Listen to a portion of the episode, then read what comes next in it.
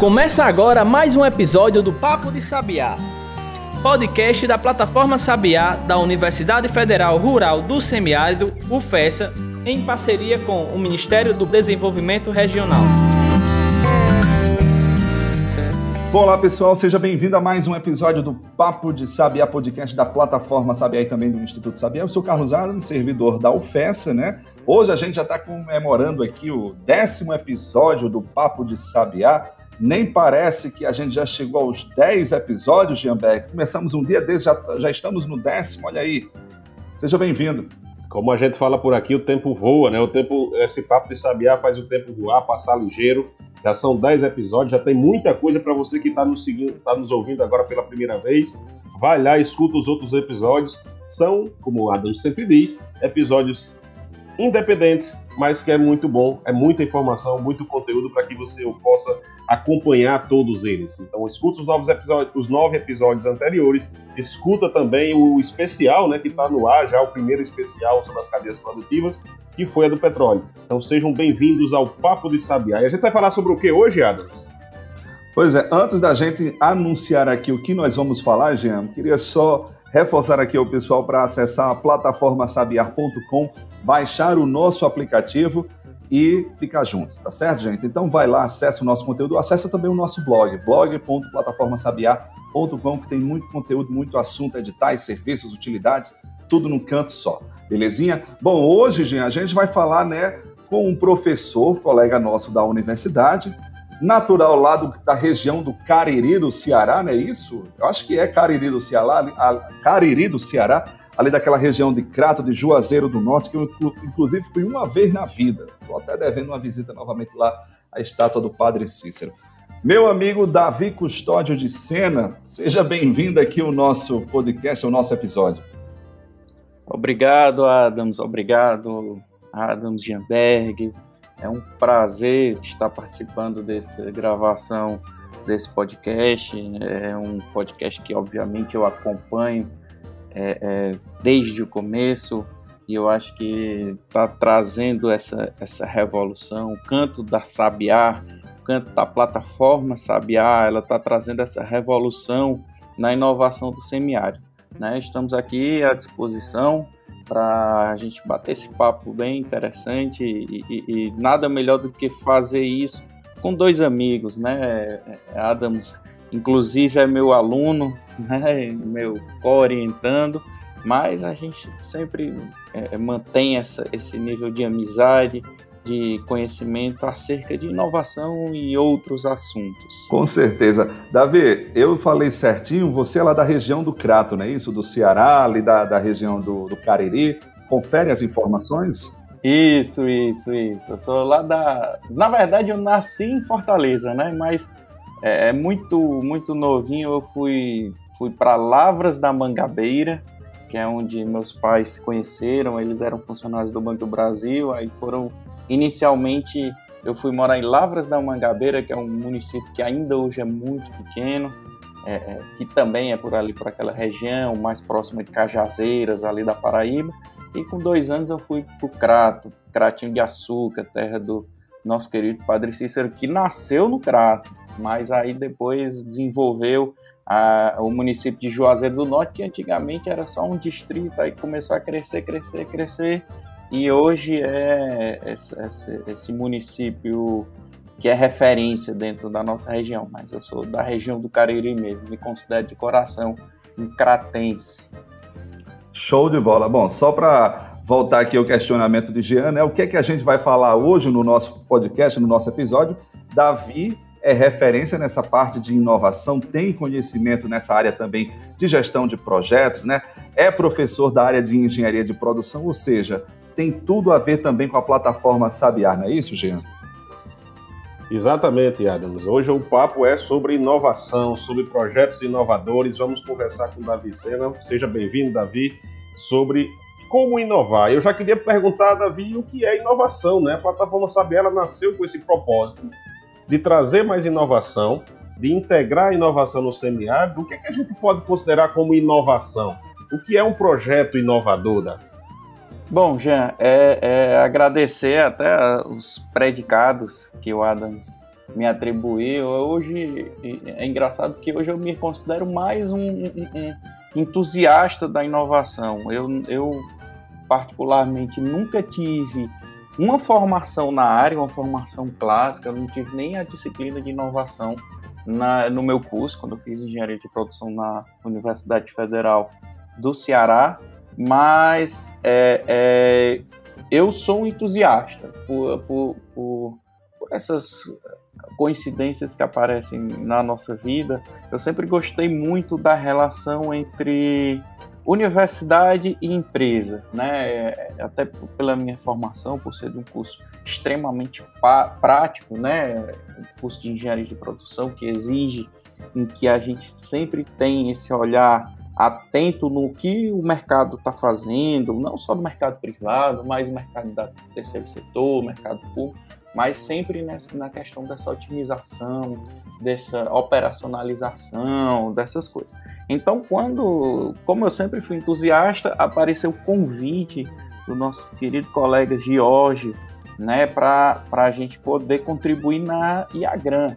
Na, meu primeiro contato, vamos dizer assim, com esse mundo do empreendedorismo, da inovação, foi estar atuando na incubadora do agronegócio de Mossoró em que lá eu, vamos dizer assim, eu fui mordido pela mosquinha da inovação, do empreendedorismo e, e depois fui convidado, após sair para fazer o doutorado e retornar, a assumir o NIT, o Núcleo de Inovação Tecnológica, inclusive na época o Jean era o, o nosso pró-reitor de pesquisa e pós-graduação e a gente conseguiu fazer uma dobradinha bem interessante, a gente conseguiu avançar dentro do, do que se propõe a inovação. É, é, então, é, eu sempre gostei muito disso. E, e, o que é inovação? Né? Respondendo diretamente à pergunta do Jamberg. Inovação é a gente conseguir é, pegar aquela ideia, aquela pesquisa, né? isso no contexto da universidade, mas se a gente for expandir, deixar bem genérico, é, se a gente pegar essa pesquisa, o que o, o, o, o, inventor ele desenvolve e a gente coloca em prática. Basicamente é isso. Como é que a gente transforma aquela pesquisa, aquela ideia que foi concebida em algo prático para resolver um problema muito específico. Engana-se quem pensa que inovação exige aquela tecnologia mais avançada, algo mais não. Inovação é a gente pegar o que já existe, de ideia, de que ainda não está aplicado, e realmente aplicar para resolver um problema na humanidade. Um problema prático, né? Então, nada melhor, né? Se a gente for pensar em termos de plataforma Sabiá, dentro desse contexto do semiárido, né? Que nós sempre temos essa visão clássica de que é, tem um problema hídrico, tem a deficiência hídrica, tem uma deficiência de acesso, como a gente pode levar ideias que já existam, ideias que já foram inclusive aplicadas em outras áreas, para resolver esse problema. Então, inovação é a gente fazer essa conexão básica entre o que é desenvolvido para o que é a necessidade da humanidade. Então, é gerar valor é, para a humanidade. Beleza. Bom, você que está ouvindo o nosso podcast, a gente está conversando hoje com o professor Davi Sena professor da UFES, que está aqui falando sobre inovação e empreendedorismo. Davi, é, como é que está a situação do Brasil no contexto da inovação, né? Tanto do Brasil como também do Nordeste. Aproveitar aqui a pergunta. Sim, sim, Adams. É interessante porque o Brasil, em termos de pesquisa científica, em termos de algo mais teórico, produção de paper, né, para ser mais específico, a gente é muito bem colocado mundialmente.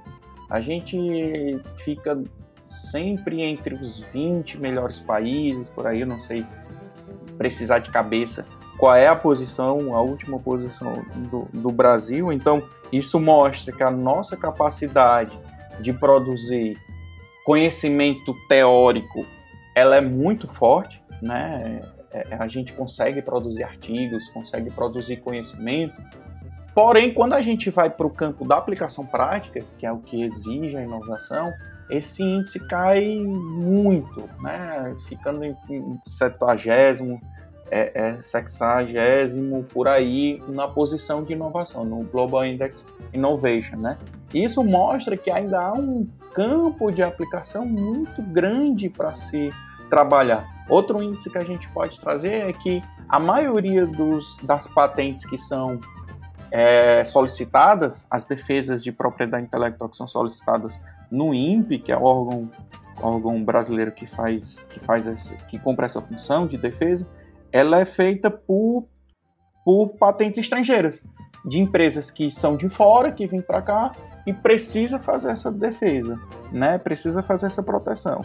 E se a gente for pegar no que é feito, as defesas que são feitas nacionais, a grande maioria é feita por universidades, principalmente as universidades públicas, até dentro do Nordeste, a gente se destaca, a gente tem o destaque das universidades da Paraíba, Universidade da Paraíba, Federal da Paraíba, Universidade Federal de Campina Grande, que conseguem fazer essa defesa de propriedade intelectual, seja na defesa de patente, de, de modelo de utilidade. Só que quando a gente vai para uma implementação, que é outra área bem interessante, que é a transferência tecnológica, a gente vê que há uma defasagem muito grande. As universidades ainda não conseguem fazer essa conexão com as empresas, as empresas ainda não conseguem receber esse conhecimento que é produzido. Então, há um grande potencial a ser explorado, um grande potencial mesmo de que as empresas precisam saber que as universidades, e as empresas que eu digo não são aquelas empresas privadas, né, de, de, de que tem como função principal a geração do lucro, mas as empresas precisam saber que as universidades estão produzindo conhecimento. Então falta essa lacuna mais forte para a gente poder trabalhar. Acesse plataformasabiá.com e baixe o nosso aplicativo. Davi, como você falou, assim, o Brasil ele, ele ainda precisa de avançar muito no campo da inovação. Né? O último é, relatório de ranking, na verdade, global de inovação, o Brasil melhorou um pouco. Né? Ele avançou, ele teve uma melhoria em relação de 2019 para 20 de quatro posições, mas mesmo assim, num grupo de 131 países que são avaliados por esse ranking, nós estamos na posição 62. Então estamos ali no meio termo. Tem muitos países à nossa frente, temos muito a avançar. E você já começou a falar um pouco aí da, da, desse papel da universidade nessa inovação, dessa inovação para as empresas. Para essa sempre se fala que é uma vantagem competitiva da empresa que é inovadora. Ela tem na inovação uma, maior vantagem competitiva. E essa parceria com a universidade, ela pode ser um, um escape para esse. Como é que você vê esse papel? Como é que está essa aproximação hoje? Como é que você vê esse papel da universidade em incentivar a inovação na empresa e também no serviço público? Quando a gente fala de, de inovação, a gente sempre lembra de empresa, sempre lembra da inovação, do novo produto, de um novo serviço prestado pela empresa, mas ele também passa por uma melhoria da qualidade do serviço público à população. Então, é, são várias as iniciativas e eu queria que você falasse um pouco dessa inovação no serviço público. Eu sei, conheço muito bem sua trajetória e sei que você trabalhou muito fortemente, por exemplo, na lei de inovação no município de Mossoró. Para quem não sabe, a UFESA, que é a nossa instituição, ela está localizada aqui em Mossoró, no Rio Grande do Norte, né, no semiárido do Brasil, a capital do semiárido. E você, professor Davi, você trabalhou muito fortemente nessa implementação, nessa, nessa construção dessa lei de inovação. Como é que essa lei de as universidades podem contribuir com a inovação e como é que uma cidade mais inovadora pode ser melhor para a sua população? Isso, Jamberg. É, a gente não pode falar de inovação sem falar de um conceito que até é relativamente antigo, né, se a gente for pensar, é chamado de tríplice hélice. Né? No começo do século passado, por aí, a gente tem é, é foi foi definido esse conceito que ele fala uma coisa que é até relativamente bem simples, que a inovação para de fato acontecer, a gente não está falando de, de inovação é, é, é só para inglês ver, vamos dizer assim, usar uma, uma expressão que a gente fala, para a inovação realmente acontecer, é extremamente necessário que haja a a participação de três agentes bem distintos da sociedade. Nós temos as empresas, as organizações, né, que vão é, é, utilizar a inovação que é gerada. Nós vamos ter os centros de pesquisa, ou ICTs, como aqui no Brasil é chamado, as universidades, as fundações, os institutos, etc., que produzem a inovação. E nós temos como terceiro elo é, o governo. Esses três, esses três elos, esses três agentes funcionando, ele vai fazer com que a inovação ela, ela realmente ocorra. Se fala muito em, em, em avanços, né, em evoluções dessa tríplice hélice, em quádrupla hélice, em quíntupla hélice, que aí entra organizações do, do terceiro setor, entram em organizações sociais. Claro, todos têm um papel fundamental, como se a gente for, for pensar no papel de um Sebrae. O Sebrae, num, num, num, pensamento mais clássico, não entra em nenhum desses três agentes, mas tem um papel fundamental da inovação no Brasil. Mas, enfim. Então, é, é, a universidade, se a gente for pensar bem, ela tem um papel fundamental, porque a empresa hoje, ela dificilmente ela vai ter aquele seu parque de desenvolvimento de novas ideias, desenvolvimento de novos produtos. Eu até tava, fiz essa pergunta na, na disciplina que eu estou ministrando agora, ao qual até o, a qual até o, o Adams está participando, que é, você conhece empresas que possuem laboratórios que realmente utilizam esses laboratórios para produzir novos produtos? Pelo menos aqui na região é muito difícil a gente ver isso. Então, a universidade pode, pode entrar para cumprir esse papel, para fortalecer a geração de ideias, né? E a, o, o, o, o, governo, né? O governo a gente pode pensar que vai facilitar essa essa essa interação, né? Com leis, com incentivos fiscais. Então, só retomando o que o Jamberg falou sobre essa questão da Lei Municipal de Inovação, ela é essencial para dar essa segurança jurídica, porque inovação ela exige ações que, que tem um risco tecnológico muito envolvido, né? Tem essa questão do risco tecnológico, o que é que eu posso a, a minha produção, a minha pesquisa, ela nem sempre vai gerar um produto comercialmente viável, né? Então eu preciso ter mecanismos que facilitem com que a interação entre universidade, empresas é, e as empresas eles tenham essa, essa segurança jurídica. É, é, é, é, quando eu vou trabalhar com até com entes públicos mesmo, né? Hoje em dia se fala muito na questão da encomenda tecnológico. Hoje, segundo a Lei de Inovação de 2004, né, que depois foi atualizada com a, com a Marco Civil de 2016 e depois com o decreto de 2018, hoje um Estado, qualquer ente do Estado, um ente público, ela tem, ele tem essa capacidade de gerar inovação, de induzir inovação a partir das suas compras públicas. Nós temos várias modalidades, nós temos licitações, a própria licitação pode, pode fomentar a inovação, nós temos a compra direta, nós temos o campeonato, nós temos os, o campeonato de ideias, né? a chamada inovação aberta, nós temos a encomenda tecnológica, né? até para falar um pouco desse, dessa parte de competição, a gente vai lançar dentro da plataforma Sabiá, dentro em breve, um edital que vai premiar ideias de inovação. Então, isso é uma forma do governo, da, do, do, lá no, Tríplice Hélice, utilizar essa capacidade de desenvolver e fomentar a inovação.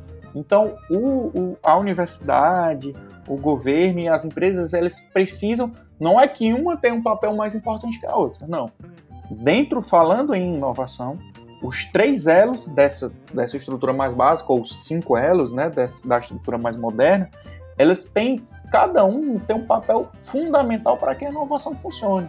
Ah, professor, mas quer dizer então, professor Davi, quer dizer então que lá no, lá no, lá no, no, no Vale do Silício teve uma participação do governo? Teve, e forte, pessoal.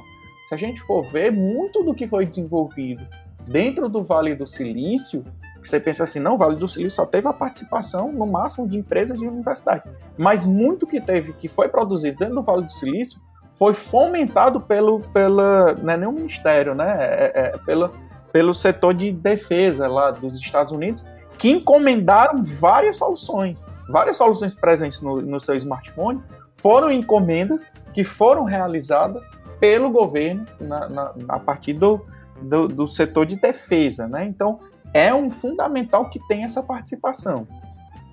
Com certeza. Bom, a gente está conversando com o professor Davi Sena, professor da UFES aqui do curso de Engenharia de Produção. A gente está falando sobre inovação e empreendedorismo. Vamos só dar uma pausa aqui, um intervalo rapidinho, só para o Davi aqui molhar a goela, como a gente fala aqui. Daqui a pouco a gente volta. Acesse plataformasabiá.com e baixe nosso aplicativo. Bom, estamos de volta com o nosso Papo de Sabiá. Hoje estamos conversando com o professor Davi Sena, professor da área de inovação, de gestão de projetos, processos, né, Davi? E outros, outras gestões a mais, também professor do Profinit, né? A gente está falando do Profinit aqui, vamos só identificar o que seria o Profinit para o nosso ouvinte. Profinit, pessoal, é um programa de, de mestrado profissional em rede, tá certo? Ou seja, que acontece, né, que tem pontos focais, vamos dizer assim, sedes ou subsedes em todo o Brasil e é o programa é, profissional, como eu já falei, né, mestrado profissional em inovação e transferência de tecnologia, que é justamente a praia aí do nosso amigo Davi Custódio de Sena. Davi, como você observa, né, aproveitando já esse gancho aí do, do Profinit que eu falei, puxando o nosso gancho, né, porque eu também sou aluno estudante, como você observa ações e iniciativas como essa para o fomento da, da, da nossa inovação, né, para melhorar, vamos dizer assim, a inovação brasileira? É, é ninguém melhor para falar sobre Profinite do que você que vive tão bem nesse, nesse ambiente. É, o Profinite ele foi uma iniciativa, ainda na época que o Jean era pró-reitor de pesquisa e pós-graduação, que nos reunimos para tentar participar e ainda bem, né, estamos muito felizes que fomos contemplados para entrar na rede foi o primeiro, primeiro polo do Rio Grande do Norte, né, do interior do Nordeste.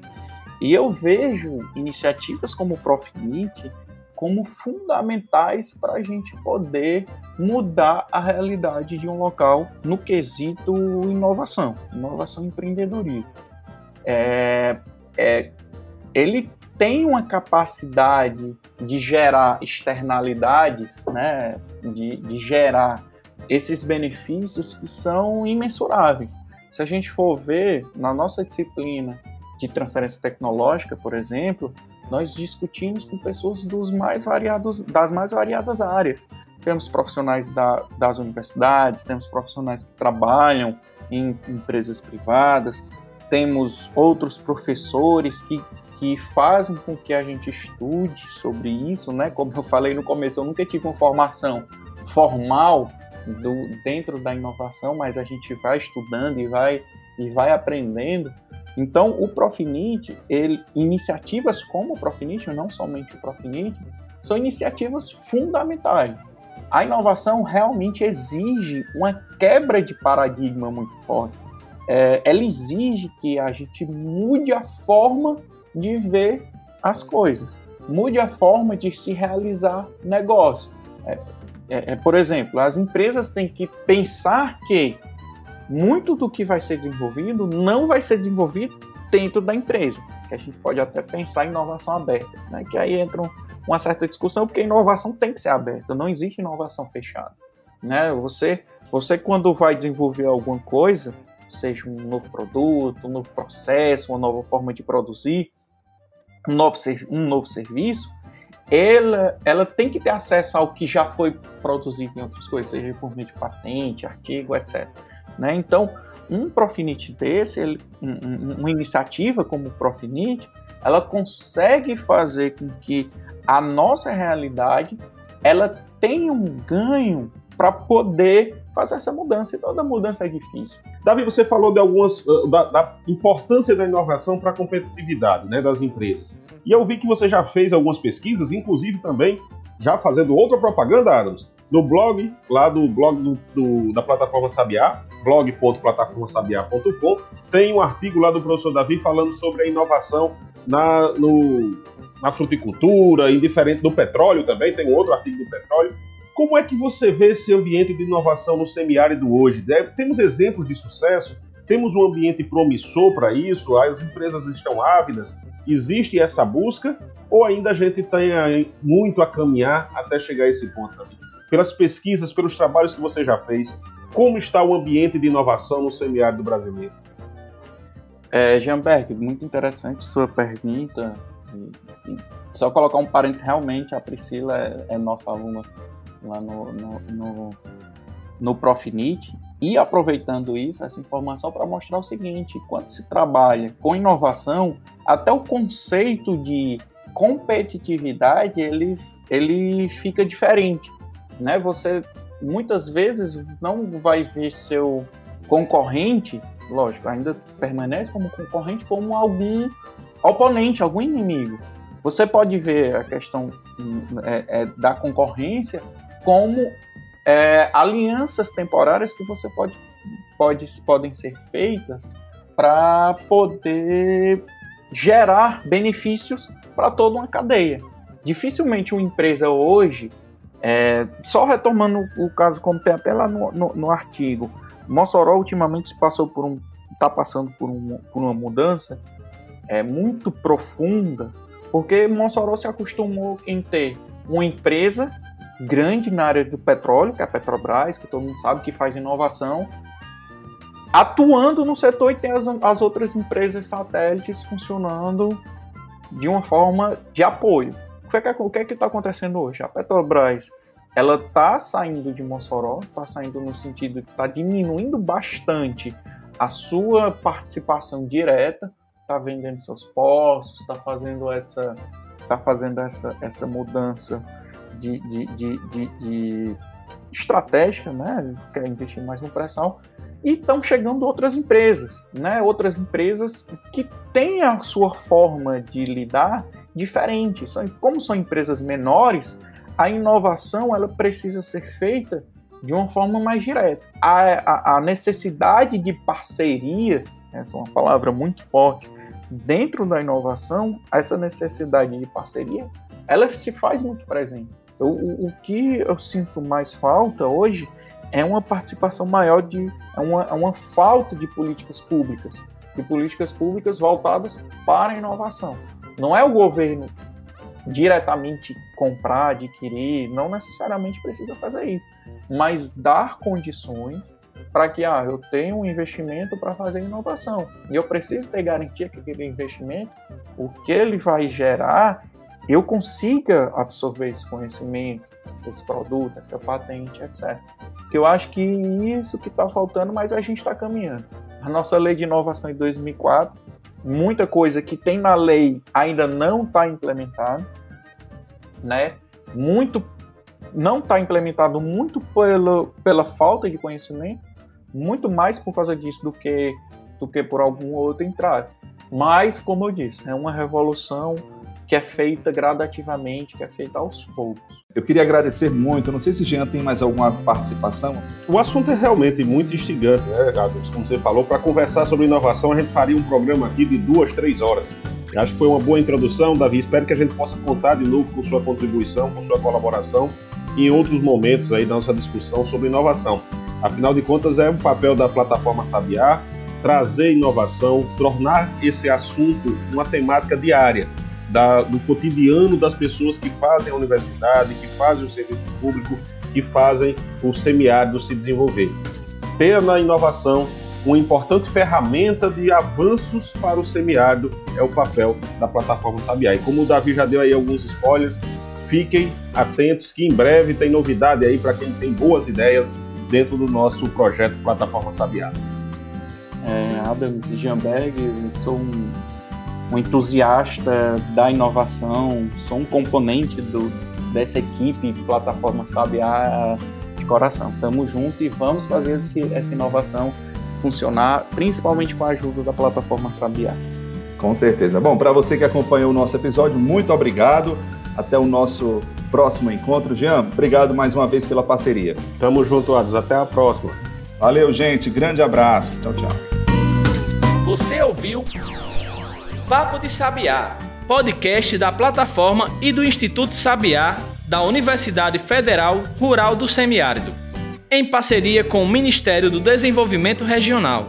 Contribuíram para este podcast Diego Farias na edição de áudio, Canário Comunicação na produção e na postagem do episódio. Siga o nosso conteúdo nas redes arroba Plataforma Sabiá.